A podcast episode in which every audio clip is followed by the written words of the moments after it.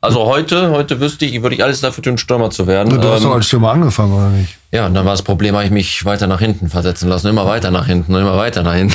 Und als, und als du Angst davor hattest, Torwart zu werden, hast du aufgehört. Quasi. Brückengeflüster. Der VFL-Podcast der NOZ. Es wird wieder geflüstert im NOZ-Podcast-Studio, das Brückengeflüster, die XXX. Na toll. Alles kaputt gemacht. Warum, Ja. sa- warum sagst du das nicht eher? Ja, wir wollten nochmal neu anfangen? Nee. Nicht. Es wird wieder geflüstert. Hier ist das Podcast-Studio der NOZ Medien. Wir sitzen zusammen mit zwei Gästen und einem Kollegen. Mein Name ist Harald Pistorius. Stefan Alberti ist mein Partner in diesem Gespräch mit zwei langjährigen VfL-Profis. Uwe Brunn, Aufstiegsheld, das bleibst du auf ewig, Uwe. Herzlich willkommen. Ja, guten Tag. Und Alexander Dercho, inzwischen beim VfL, wieder tätig in einer Funktion, zu der er uns bestimmt heute auch noch ein bisschen was erzählt. Alex, herzlich willkommen auch dir. Vielen lieben Dank. Ich freue mich, hier zu sein. Ja, Stefan, du hast natürlich die erste Frage schon vor zwei Tagen vorbereitet. Willst du gleich Auf damit jeden loslegen? Fall. Ja, Uwe, Uwe hast du vorgestellt jetzt als Aufstiegsheld. Alex, äh, auf, du warst auch. Danke. Als könntest du meine Gedanken lesen. Meine nächste Das hast Frage, du dir sofort gedacht, ne? Meine Ja. nächste Frage wäre gewesen, was Warum? muss ich tun, um auch Aufstiegsheld Ja, okay. Also das, äh, der Podcast beginnt für mich sicherlich mit einem Fehlpass, so darf man sagen. Ich entschuldige mich dafür. Auch Alex ist ein Aufstiegsheld des VfL. Wir sind ja fast alle, die beim VfL gespielt haben, Aufstiegshelden, weil sie ja VfL ja doch siebenmal aufgestiegen ist. Aber das schmälert eure Leistung nicht. Ihr wart Helden auch für die Fans und habt das durch den Aufstieg gekrönt. So, jetzt habe ich es korrigiert. Oder? Absolut, ja. Ja, und wie das gute Tradition ist, bei, bei unserem Brückengeflüster arbeiten wir eigentlich in der neuen Folge immer erstmal nochmal das, das letzte Spiel äh, auf. FC Magdeburg gegen den VfL am Samstag 2 zu 1 für den FCM. Ihr habt sicherlich beide das Spiel gesehen. Wie fällt euer Fazit aus? Alex. Okay, dann fange ich mal an. Ich muss erstmal gestehen, live habe ich es nicht gesehen. Ich war nicht in Magdeburg, habe mir nur die Ausschnitte bei Magenta angeschaut, weil ich selber unterwegs war. Ähm, das, was ich gesehen habe, war, glaube ich, attraktiver Fußball von beiden Mannschaften. Magdeburg eine sehr spielerisch starke Mannschaft, genauso wie der VfL. Ähm, ja, mit einem unglücklichen Ausgang natürlich für uns, aber ich glaube, das war eine Bewerbung für die dritte Liga. Es war toller Drittliga-Fußball. Genau, das äh, haben ja alle nach dem Spiel gesagt. Äh, der gegnerische Trainer hat den VfL gelobt, alle haben sie gelobt und Daniel Tscherning gesagt, da kann ich mir auch nichts für kaufen. Der hat ihn ziemlich genervt und gesagt, ja, Lob ist ja schön und gut, aber die drei Punkte bleiben trotzdem in Magdeburg. Uwe, ärgerlich, ne? Ja, es ist sicherlich mega ärgerlich. Man hatte ja auch nach den, haben wir eben schon drüber gesprochen, nach den Spielen 60 München, äh, gerade in Mannheim fand ich eigentlich ein begeisterungsfähiges Spiel, was unglaublich war, wo der VfL nach dem 3-3 immer noch nach vorne gegangen ist, wo die Zuschauer gesagt haben, unsere Osnabrücker sensationell. Dann kamen diese beiden ja doch in recht enttäuschenden Heimspiele und dann legst du da so ein Spiel hin. Ja, und hast halt einfach kein Spielglück, muss man ja auch sagen. Die ganze Entstehung von dem äh, 2-1 mit dem, mit dem vielleicht etwas glücklichen, unnötigen Elfmeter kann man geben, muss man vielleicht in der 90. Minute nicht geben. Und also ich habe ja am Fernseher auch gesessen, muss ich ganz ehrlich mal sagen, ich war in Timlauf in meiner Wohnung, ich habe fast in der Treppe gebissen, weil ich muss ganz ehrlich mal sagen, der, der, der eine Magdeburger Spieler, der Was hättest du denn mit der, dem gemacht? Der, der aber ja, ganz ernsthaft, also wirklich mit, bei dem Foul an Taffertshofer. Ja. Also ich meine, Schuler. der, Das der, war der, Schuler, Schuler. der, der Torschütze zum 1-0, genau. Der muss ja da runter. Ne? Ja. Man hat ja auch schon das der gesehen, hat ihn ja voll weggehauen und Ja. eine gelbe Karte war das dreimal. Und dann, beim- wir waren ja wirklich dann die auf, aufkommende Mannschaft, steht 1-1, 70., 75. Minute und dann hätten wir wahrscheinlich da gewonnen. Ne? Hm. Aber dann hast du halt in so einer Situation vielleicht auch mal nach so zwei unerfolgreichen Heimspielen nicht so un- unbedingt das Spielglück. Ne? War die krasseste Fehlentscheidung, fand ich. Also das war die, und auch die Spielentscheidende. Spielentscheidende, absolut. Der Ja. war verwarnt, also selbst wenn er nicht verwarnt gewesen wäre, für so ein Ding kannst du auch rot ziehen direkt. Ne? Ja, aber der Schiri sieht ja auch, die, da zieht ihm ja ganze Zeit auch die Wunde da. Der bei- ganze Bein war ja ein Krater. Ich meine, da hat er sich ja wahrscheinlich selber zugefügt. Kon konnte man ja auch sehen. Ne? Also. Wie geht man denn mit so einer Niederlage jetzt um? Ihr habt das oft genug erlebt, man spielt gut, man setzt das um, was man sich vorgenommen hat und steht dann am Ende mit leeren Händen da. Auf der einen Seite ist das, darf man das nicht äh, nur schönreden, auf der anderen Seite darf man ja auch diese Leistung, die man da gebracht hat, in so einem Fall nicht ignorieren. Das ist ein schmaler Grad, Alex.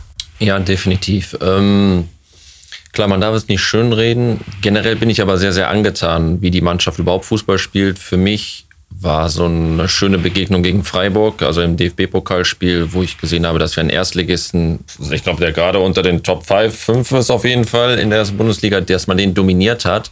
Da war ich schon wirklich schwer beeindruckt. Ähm, ja, natürlich, es ist, ähm, wir haben nicht die Mega-Breite, wo man Spieler eins zu eins ersetzen kann. Ähm, das Jahr neigt sich dem Ende zu.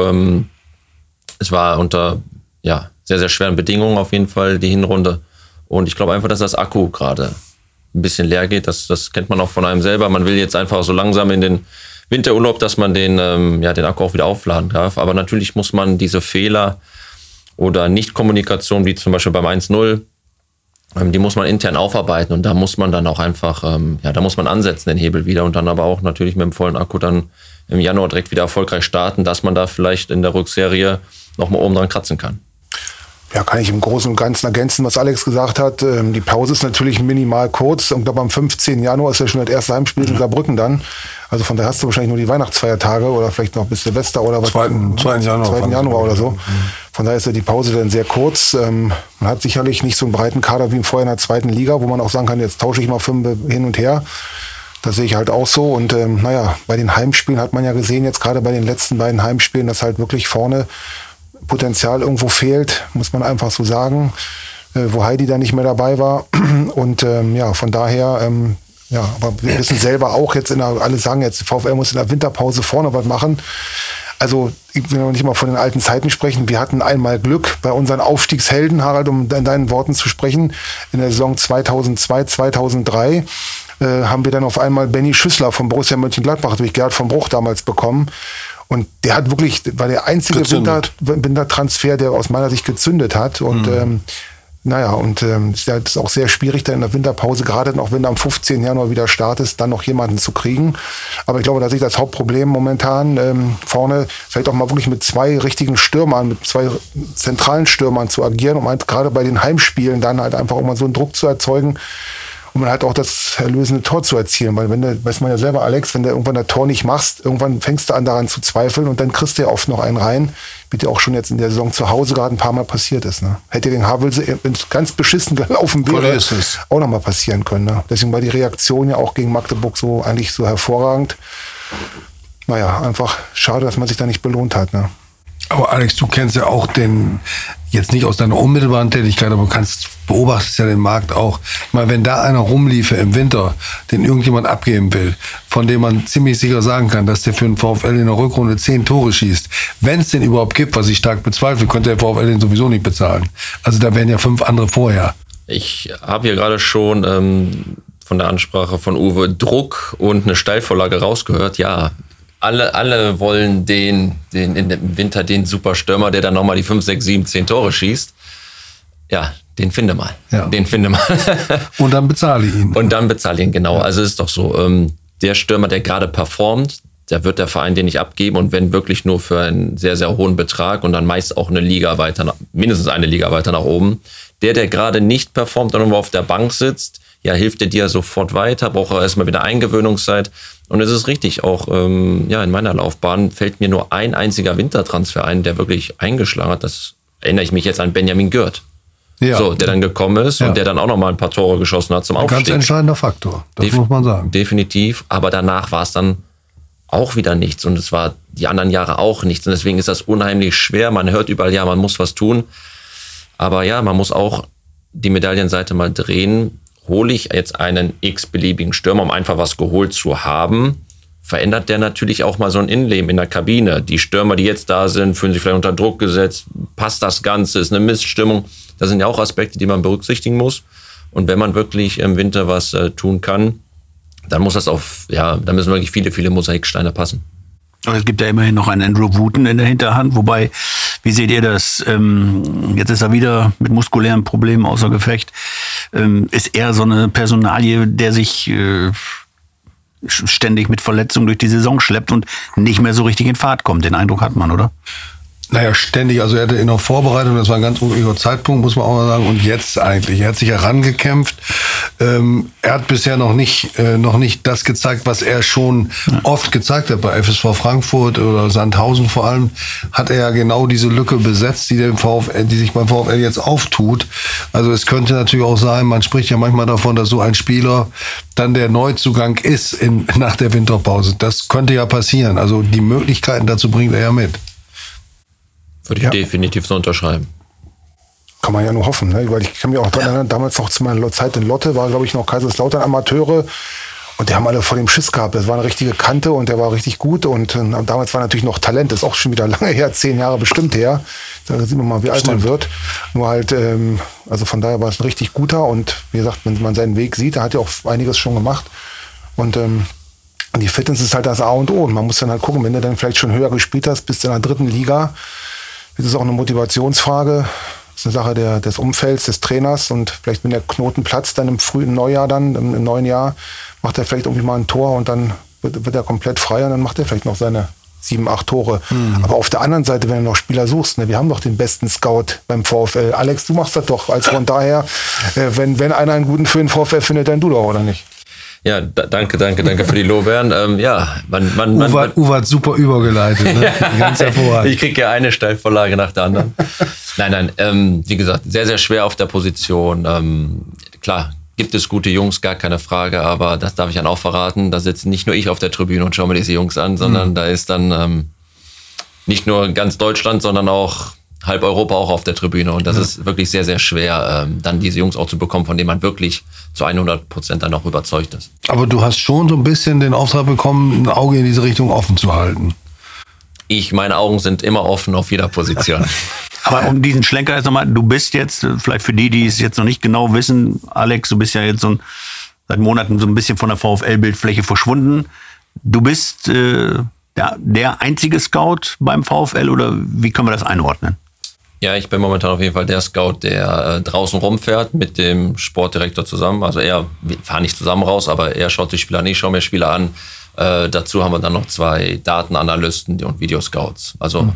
die schauen sich dann auch was an und dann im Team zusammen sage ich meine Live-Eindrücke, schaue mir dann auch teilweise Videos an und dann besprechen wir es in der Runde und ja, geben unsere Meinung dann ganz offen und ehrlich ab. Und im Hauptberuf bist du nach wie vor in einer anderen Branche tätig? Richtig, Versicherungsmakler. Mhm, genau. Wie Uwe. Wie Uwe auch, aber du hast natürlich mehr Erfahrung. Wo drin? Nein. In also allem. Ich bin, ja, ich bin ja bei der öffentlich-rechtlichen Versicherung hier, kann man ja ruhig sagen, VGH. bei der VGH seit, seit 2003, 2004. Bin ja jetzt seit ein paar Wochen 54. Das wird sich jetzt auch, denke ich mal, wenn alles gut läuft, bis zur Rente auch nicht mehr ändern. Und fühle mich da wohl. Meine Tochter arbeitet mit mir zusammen. Meine Frau hilft da noch ein bisschen aus und äh, bin eigentlich da ganz zufrieden. Mir fehlt sicherlich der Fußball seit ein paar Jahren, das muss ich auch sagen, aber man gewöhnt sich an alles und dann sieht man, sieht man die Sache auch etwas gelassener. Wie gesagt, wir sind jetzt sehr viel, wenn es möglich ist, an der Ostsee und genießen da die Zeit und also von daher danke der Nachfrage, aber mir geht es eigentlich so ganz gut. Das ist das Wichtigste. Und Alex, war das für dich denn jetzt ein, ein Drang, wieder in den Fußball anzudocken? Denn so ein bisschen raus warst du ja schon. Ja, was heißt, war ich raus? Eigentlich kann man ja sagen, dass es nahtlos ja, weiterging, dass ich äh, als, als Ehrenamt damals noch unter Benjamin Schmedes auch als äh, Scout fungiert habe oder da auch meine Einschätzung abgeben durfte. Deswegen war ich für mich nie wirklich draußen. Für die Öffentlichkeit kann das sein, weil wir das jetzt nie großartig nach draußen posaunt haben, aber intern beim VfL äh, gab es nie einen Break oder mhm. ja, ging es vom Spieler direkt weiter als, als ja, nennen wir es von mir aus Scout oder Berater, der seine Meinung zu Neuverpflichtungen äh, oder Transfers einfach abgibt, ja. Und wie können wir uns das in der Praxis vorstellen? Dann bist du allwöchentlich, insbesondere an den Wochenenden unterwegs oder wie läuft das ab? Ja, ganz genau. Also definitiv sind, sind die Primärzeiten sind ähm, am Wochenende, damit das auch nicht äh, ja, irgendwie mit dem Hauptberuf dann irgendwie so irgendwelche Probleme gibt. Und das ist dann so ein bisschen Freizeitstress, den ich mir äh, aufwalze, aber den mache ich sehr, sehr gerne. Wie gesagt, da ist Leidenschaft mit dabei. Und ähm, ja, ab und an abends schaue ich mir dann eine Serie weniger an und schaue mir dann noch einen Spieler zum Beispiel ähm, dann im Video an. Oder so. Also es macht Spaß, es ist belastet nicht und ähm, doch, ist eine gute Sache, glaube ich, für alle Beteiligten. Aber wie viele Spiele guckst du am Wochenende dann? Ja, je nachdem, wie viel ich Zeit habe oder was ansteht oder was sich gut äh, kombinieren lässt, aber zwei bis drei sind es auf jeden Fall. Darfst du auch Torhüter scouten oder muss das ein Spezialist machen? Ich darf meine Meinung dazu abgeben, aber ich glaube, da die letzte, das letzte Wort hat äh, Rolli Meier.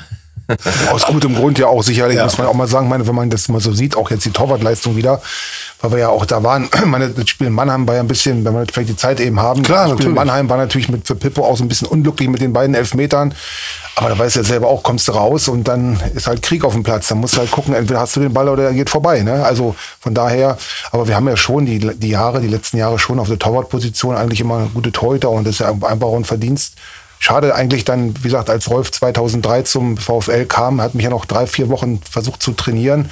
Ginge einfach nicht mehr. Da warst du Knie. schon, da warst du schon verletzt. Durch mein Verle meine Verletzung. Asusi. Ja. Äh, äh, äh, Ah, Handfuß. ah, Handfuß, Handfuß, genau. genau. Entschuldigung, Rashid. Ja, genau, ja, alles gut. Und ähm, aber wie gesagt, dass Rolf jetzt über die Jahre, ich glaube, Rolf ist schon über sechs, ist schon 66 Jahre alt Ja. und ähm, leistet immer noch so viel für den VfL. Das ist schon wirklich bemerkenswert und naja, eigentlich auch schön für den VfL. Mal gucken, wie lange sein Weg noch geht. Aber da wird es der Nachfolger auch schwierig haben. Ähm, aber gut, jetzt ist ja Rolf noch da und ähm, aber ich denke mal, komm Alex, du kannst doch auch Torwart scouten, oder? Aber es gibt auch Trainer, die haben doch, dem Pele wollte sich doch nie zum Torwart äußern, ne? Weiß ich nicht. Ja, das muss immer Rolli machen.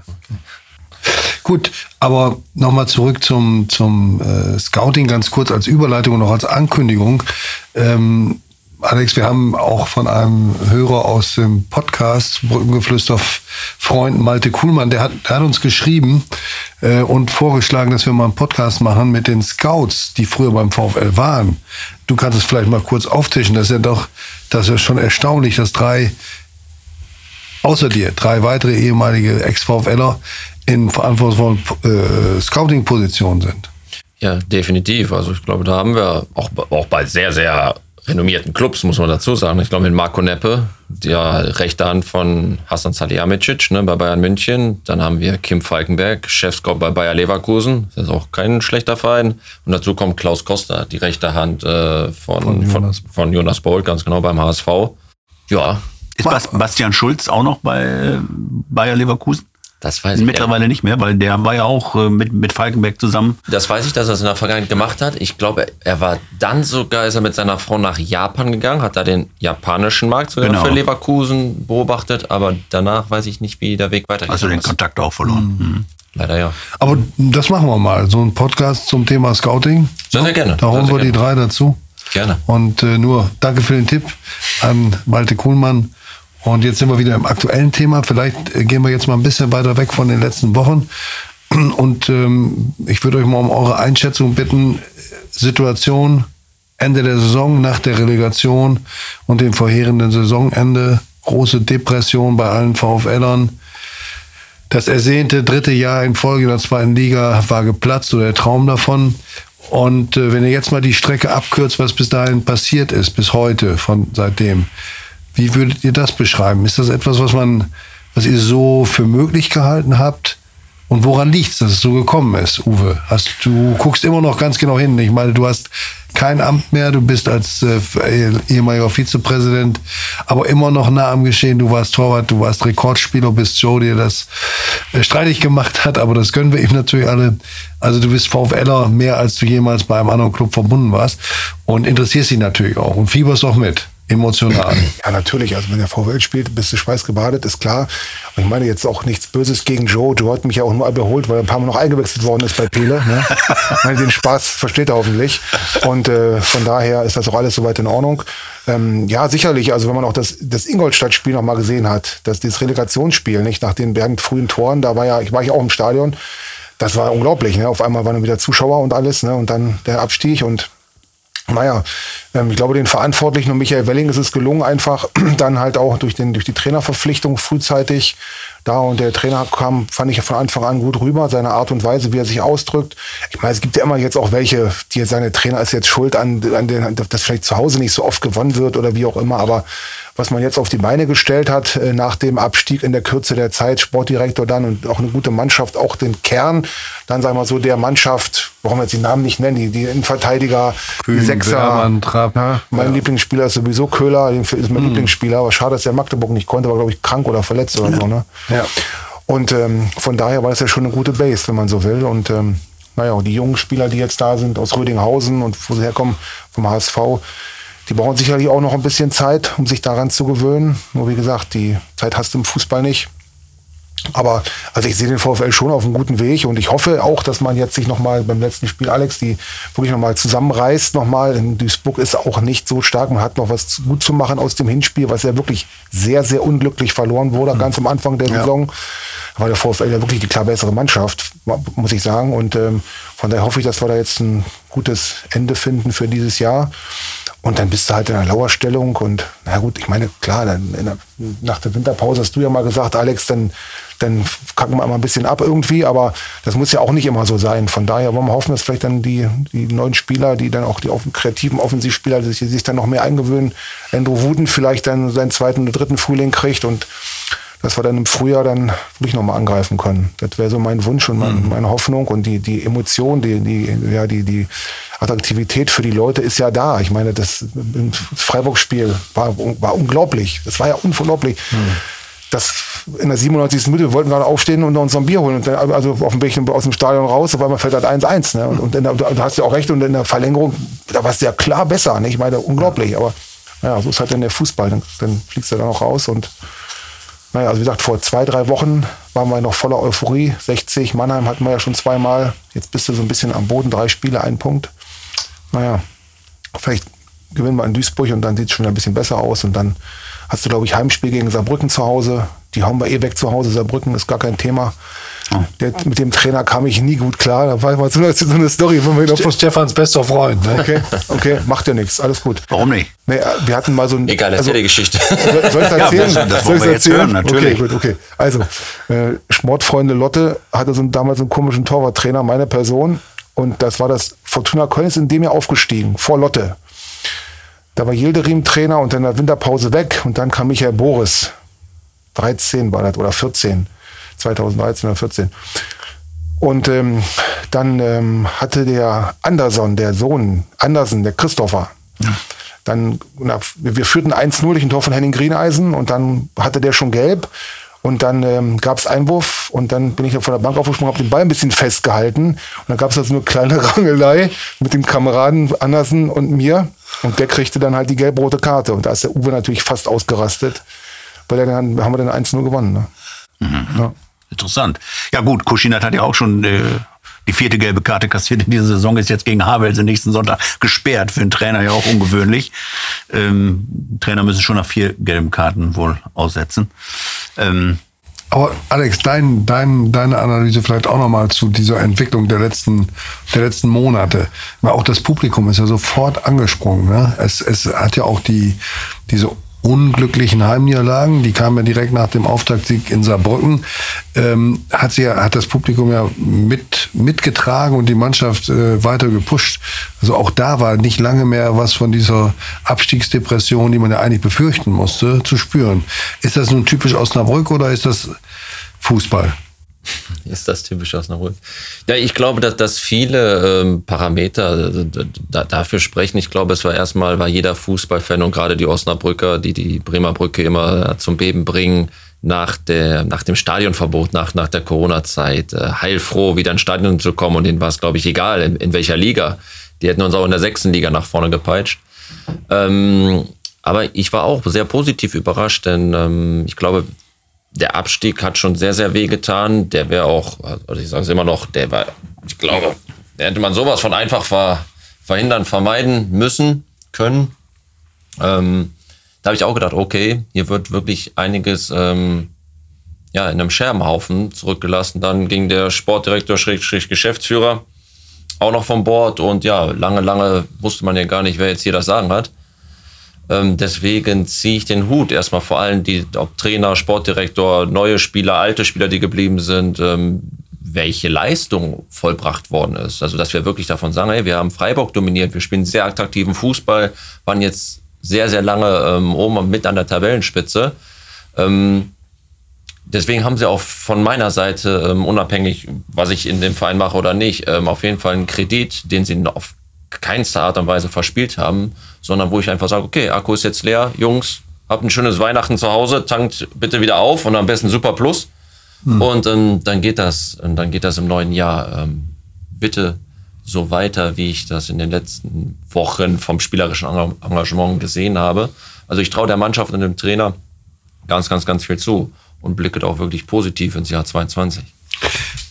Vielleicht kommt der, die, die Enttäuschung bei einigen Fans ja auch daher, dass man natürlich weiß, wie schwer es ist, aus der dritten Liga aufzusteigen. Das ist äh, mehr als nur eine Plattitüde, das ist Wirklichkeit. Gleichzeitig weiß man, wie sehr die dritte Liga zerrt an, an den Finanzen, an der Entwicklung. Es ist äh, kaum mehr möglich, in der dritten Liga eine Mannschaft aufzubauen. Denn wenn man nicht aufsteigt, dann ist es relativ sicher, dass die Talente, die bei dir spielen, dass die den Verein verlassen werden. Das ist ja alles eine Konstellation, die verhindert, dass man dieses Idealbild eines systematischen Aufbaus verwirklicht. Ja, also, und die Mannschaft hat ja gemerkt in dieser Vorrunde, dass sie eigentlich mit jedem Gegner nicht nur mithalten kann, sondern ihn auch dominieren kann, dass sie auswärts so auftreten kann und äh, dass sie zu Hause die Unterstützung eines tollen Publikums hat. Also die, ich glaube, es gibt keinen Spieler, der innerlich nicht, nicht sagt, wir können eigentlich aufsteigen.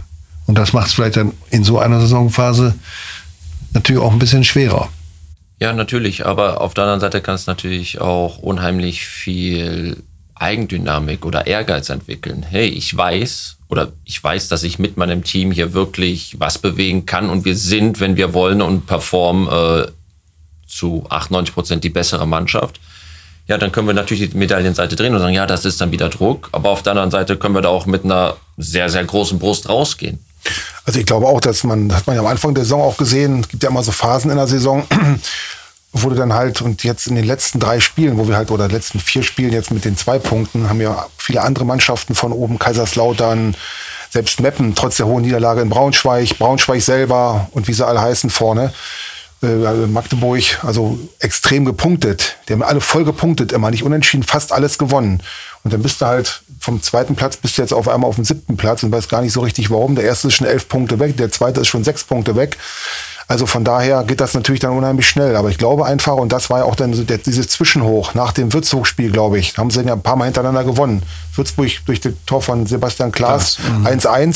Und dann hast du ja so glaube, Mittwochs Dortmund und hast ja ein mhm. paar Spiele hintereinander gewonnen. Türkgücü. Mhm. So, wenn du dann mal super Spiele alles, ne? die musst du auch erstmal alle gewinnen. Und wenn du dann wieder in so einen Flow kommst, dass du jetzt wirklich sagst, komm, in Duisburg gewinnst du, dann vielleicht gewinnst du mit dem Sieg gegen Saarbrücken, bist du ruckzuck wieder dran. Mhm. Und das wollte ich gerade nochmal Alex nochmal unterstützen oder verstärken nochmal. Ich meine, das ist bei mir schon extrem lange her zu meiner Präsidiumszeit hatten wir ja so eine Drittliga-Zeit, wo ich ja selber auch in, der, in dem Amt nicht so agieren konnte. Aus verschiedenen Gründen. Ja. Nur da, da war es ja auch, kriegt es die Spieler nicht, die finanzielle Situation war nicht so da. Wollen wir gar nicht mehr so reinkommen. Das ist ja Geschichte. Vier Jahre her, ist nie von gestern. Nur als Spieler in Osnabrück zu spielen. Ich komme ja aus Berlin, muss man sagen, war in Köln, war in Mönchengladbach. Es gibt ja nichts Schöneres an der Bremer Brücke, die Emotionen, diese, was da, als, was man da ab, ausleben kann als Spieler wunderbar. Und auch wenn die Fans mit, das hört man ja auch immer, wenn die Fans mit nach ins Auswärtsspiel fahren, du hörst die Osnabrücker, was da für eine Stimmung teilweise ist, auch in den Aufstiegsjahren jetzt bei Daniel und so weiter. Ja, wie geil ist das denn für ein Spieler? Und der Spieler spürt das ja auch, mit welcher Welle der Begeisterung er durch die Stadt getragen wird, sozusagen. Von daher glaube ich schon, dass die Spieler alle heiß sind und die Qualität haben, nochmal, und auch in schwierigen Zeiten, der Trainer macht auf mich, habe noch nicht einmal in meinem Leben ein Wort mit ihm gesprochen, aber macht auf mich einen sehr, sehr guten Eindruck. Hat, einen, hat passt zum VfL, weil er halt auch so diese Tugenden hat. Von daher äh, denke ich mal einfach, das äh, wird was werden. Also ob man jetzt dieses Jahr aufsteigt, sind auch keine Fantasten oder wissen wir auch nicht. Aber ich glaube schon, dass der VfL da nochmal wieder oben rankommen wird. Ähm, du sagst klar, die, die Spieler müssen diese Begeisterung aufsaugen und dazu bereit sein und sagen, so, wenn ich hier zum VfL Osnabrück gehe, gehe dann, dann muss ich äh, halt gewisse Defizite, was die Infrastruktur ist und Trainingszentrum und oben an der Illushöhe das halt in Kauf nehmen. Diese Aspekte müssen dann ziehen, weil finanziell, Alex, äh, wird es ja schwierig, um jetzt wieder den Schlenker zu machen zu deiner Scouting-Tätigkeit. Ähm, da draußen warten die sicherlich auf den tollen Stürmer, der kommt. Gibt es denn da irgendwen, den du äh, im Visier hast und äh, wo ihr jetzt konkret auch mal was sagen könnt? Auf das die Frage. War jetzt, das war jetzt investigativ. Investigativ. Und, und die Fans äh, stellen sich ja auch vor, lese ich auch immer wieder, Harald, es ist ja nun mal so, Sascha Mölders ist ja nun mal 60 aussortiert. Ja, aber nicht bezahlbar, nicht? Und also, passt ja auch gar nicht in das Ich wollte auch gerade sagen, ich glaube, wir brauchen jetzt keinen 36-jährigen Stürmer holen, der passt, glaube ich, gerade nicht in das Konzept. Äh, Das war jetzt auch eher ein Scherz. Nein, aber natürlich, wir haben die Augen offen. Ähm, Entschuldigung. Nein. Hier herrscht manchmal Meinungsfreiheit. Ja, wollte ich sagen. Nein, wir haben die Augen offen und sicherlich ist der Sportdirektor auch mit, mit, mit mehreren Leuten in Kontakt. Ähm, ganz genau gebrieft bin ich da auch nicht. ähm, aber na klar, wir, wir, ich, ich, oder ich oder der Sportdirektor, wir laufen hier nicht mit einer Goldtruhe rum und äh, sagen den Jungs, greift rein und yippie, hier ist, hier ist das Gras viel, viel grüner. Nein, wir müssen natürlich mit anderen äh, Attributen müssen wir überzeugen. Und äh, das versucht man natürlich. Und ja, ich kann aber so viel verraten, ähm, glaubt mir mal, dass jede andere Mannschaft auch den, den Stürmer noch sucht. Ja. Du hast mir letzte Woche gesagt, im nächsten Fußballerleben würde ich gerne Stürmer werden. Weil Ja, also heute, heute wüsste ich, würde ich alles dafür tun, Stürmer zu werden. Du hast doch Ähm, als Stürmer angefangen, oder nicht? ja, und dann war das Problem, habe ich mich weiter nach hinten versetzen lassen. Immer weiter nach hinten und immer weiter nach hinten. Und als, und als du Angst davor hattest, Torwart zu werden, hast du aufgehört. quasi, quasi, quasi, quasi. Ich meine, du warst einer der besten Offensivverteidiger der letzten Jahre hier und hast ja auch aus der Position eine Menge rausgeholt. Das tat gut jetzt. Die Worte taten gut. Wird ja. direkt ein bisschen wärmer. Gut, das ist schön. Aber es stimmt. Ähm, aber ich würde ganz gern nochmal ähm, zu sprechen kommen auf einen Teil deines Jobs. Ähm, jetzt, ähm, wo glaubst du, ist das größte Potenzial für den VfL, wenn es um, um die Suche nach neuen Spielern geht? Ich habe so ein bisschen den Eindruck, als wenn da die Regionalliga als Lieferant immer wichtiger wird. Vielleicht noch wichtiger als die NLZs, in denen die Spieler manchmal erst mit 21, 22 dann rausgehen aus der zweiten Mannschaft und sich in der Regionalliga erproben. Denn was wir im Moment an Regionalligaspielern hier sehen, ich will jetzt mal nur zwei Beispiele nennen, ähm, mit, mit Florian Kleinhansel und ähm, ähm, äh, Bamuaka Simakala, die aus der Regionalliga gekommen sind, aber natürlich eine Vergangenheit haben in einem NLZ perfekt ausgebildet, Profis, die alles über die Abläufe wissen. Ist das eigentlich das Regal, in dem sich der VfL äh, bedienen muss und soll? Ähm, ja, ich glaube, dass die Regionalliga in den letzten Jahren sich sehr, sehr stark verbessert hat. Ich finde, ein sehr guter Vorreiter war da Paderborn, quasi unser Nachbar. Der hat, selbst in der zweiten Liga hat er unheimlich viele Spieler immer aus der vierten Liga geholt und die Jungs haben performt. Und ähm, ja, der Fußball wird dynamischer, wird schneller. Auch in der Regionalliga sind mittlerweile wirklich auch ähm, ja, Traditionsmannschaften. Wenn ich, wenn ich Essen sehe, also Essen mit dem Kader und wie die Fußball spielen, werden die keine Probleme haben, in der dritten Liga mitzuhalten, sondern ganz im Gegenteil, den kann man sogar noch viel, viel mehr zutrauen. Aber sie müssen erst mal rauskommen. Ne? Natürlich, das ist natürlich das Schwere, gar keine Frage. Ähm, aber ja, da sind auf jeden Fall Jungs, ähm, die bezahlbar sind, die hungrig sind nach mehr. Und wir sehen auch ganz, ganz häufig, die überspringen sogar teilweise die dritte Liga. Denn in der Regionalliga ist es weniger Kampf, sondern es ist mehr Fußball. Ähnelt von der Spielweise mehr der zweiten Liga als der dritten Liga.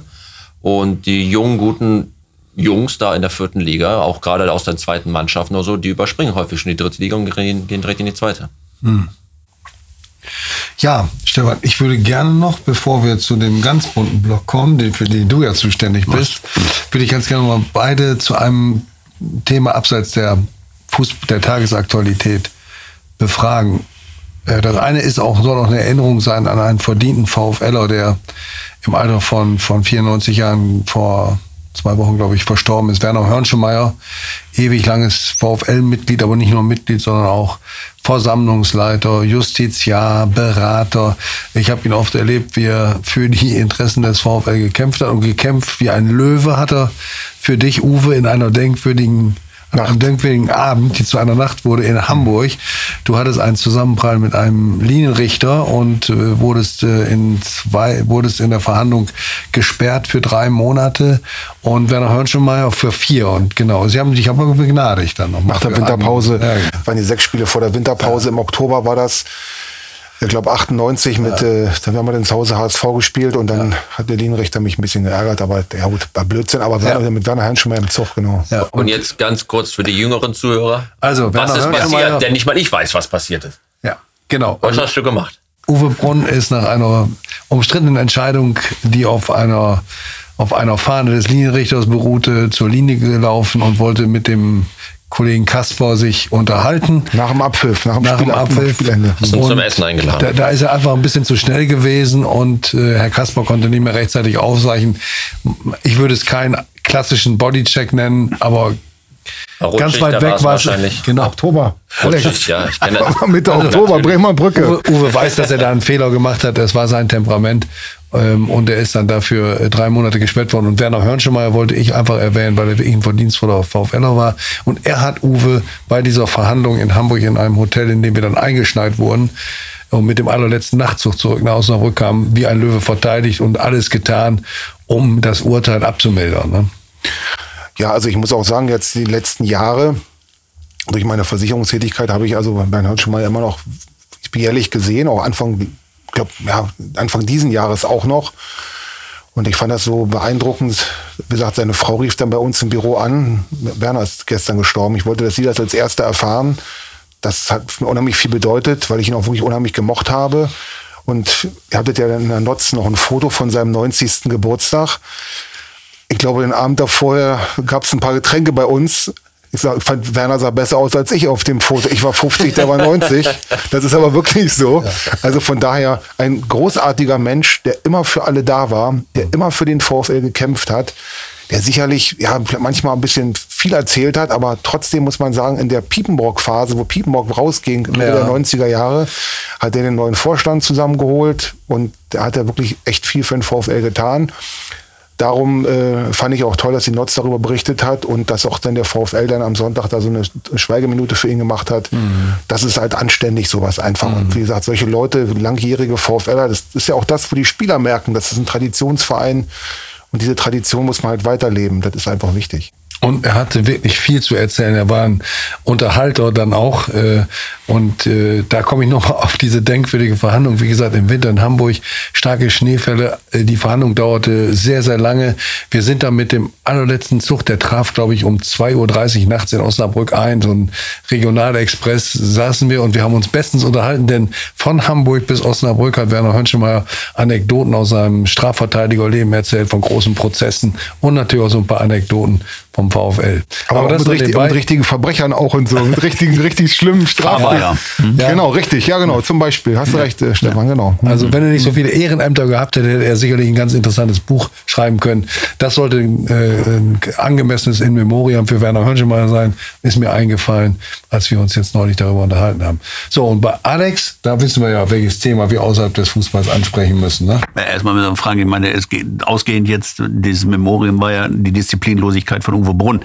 Solche Disziplinlosigkeiten ähm, hast du in deiner Karriere jetzt nicht gehabt, dass du mal einen Linienrichter umgemäht hast? Also, nee, nee, oder ich, ich geh- gehöre ja, zu, ich gehöre ja zu der. Generation, ich komme ja aus dem Leistungszentrum, wir wurden ja alle im gleichen Waschmaschinengang äh, gespült und äh, nee, das ist nicht mehr passiert. Also Disziplinlosigkeit möchte ich ja natürlich absolut verneinen. Ne? Also muss- ich war wirklich ein absoluter, wirklich ein hundertprozentiger. Hab auch nie ein Spiel versäumt, weil ich immer wirklich hundertprozentig mich auf alles vorbereitet habe und auch wirklich das gelebt habe. Aber in der Situation war, hat man sicherlich etwas überreagiert. Klar. emotionale Übersprungshandlung, kann man sagen. Ne? Gut, wir kommen zu einer tollen Aktion, die, die Alex Dercho äh, allweihnachtlich schon seit sieben Jahren mittlerweile äh, macht und äh, mit viel Liebe äh, auch appelliert. Kindern ein Lächeln schenken heißt die Aktion. Alex, äh, erzähl erst mal vielleicht, bevor wir jetzt auf die aktuelle Aktion kommen, wie ist das damals eigentlich zustande gekommen, dass du auf die Idee gekommen bist, das ins Leben zu rufen? Ja, also erstmal Wahnsinn, man merkt wirklich, wie alt man wird. Das ist schon sieben Jahre her, das allererste Mal. Ähm, ja, wie bin ich damals? So ganz genau kann ich es dir gar nicht sagen. Also ich hatte immer ein, ein Fable für Kinder, weil die können nichts dafür, in welche familiäre Situation oder in welche Familie sie hineingeboren werden. Sie können nichts dafür, ob sie krank sind oder nicht. Eigentlich, ja, diejenigen, die für, für vieles nicht, nichts dafür können. Dann habe ich damals gedacht, hey, uns geht's doch eigentlich irgendwie alle gut und komm, man kennt mich ja auch schon jetzt seit ein, zwei Jahren und vielleicht können wir ja irgendwie zusammen ein paar Euro zusammenkratzen und dann den Kindern im Kinderkrankenhaus einfach was Gutes tun. Und ja, so nahm das so seinen Lauf und seine Eigendynamik und ja, ihr hattet mich schon von Anfang an unterstützt und dann ein bisschen über Mundpropaganda und ähm, hier und da hörte mal jemand, jemand was von der Aktion und dann sind wir dahin gekommen, dass wir im letzten Jahr die Rekordsumme von ja, 9000 Euro sogar ähm, zusammen bekommen haben. Ja, und dann ging es eigentlich darum, nicht nur allen Kindern, die über Weihnachten im Krankenhaus verweilen müssen und nicht bei ihren Familien feiern dürfen, den erstmal allen geschenkt zu machen, weil wir haben wirklich Säuglinge da, wir haben äh, Kinder da im, im jugendlichen Alter von 15, 16, die auch lange, lange dort sind und alle haben geschenkt bekommen. Es blieb noch wirklich noch so viel Geld übrig, dass wir einen freien Raum ähm, renovieren konnten und dann eine PlayStation 5 hingestellt haben. Mit FIFA, damals gab es noch die lustige Anekdote, ähm, der Leiter vom Kinderkrankenhaus, der meinte, nee, das neue FIFA können wir nicht kaufen, weil da ist Alex Dercho nicht mit dabei. also gab es das alte FIFA, aber dann habe ich gesagt, nein, es, ich muss hier nicht, ähm, ich muss hier nicht überall rumlaufen. Es wäre vollkommen okay, wenn man auch die neue Version kaufen würde. Und draußen wurde sogar noch ein Basketballkorb, so ein richtig professioneller, ähm, ja, hingestellt und in, in den Boden einbetoniert. Und ähm, ja, wenn man dann wirklich sieht, durch simple Sachen. Das ist ein Facebook-Aufruf, ein Instagram-Aufruf und ihr unterstützt das. Ansonsten ist das nur Mundpropaganda. Also wirklich mit wenig, wenig Mitteln. Ähm, was da zusammenkommt, ähm, ja, bin ich immer schwer, schwer begeistert. Und ähm, es ist auch immer wieder schön.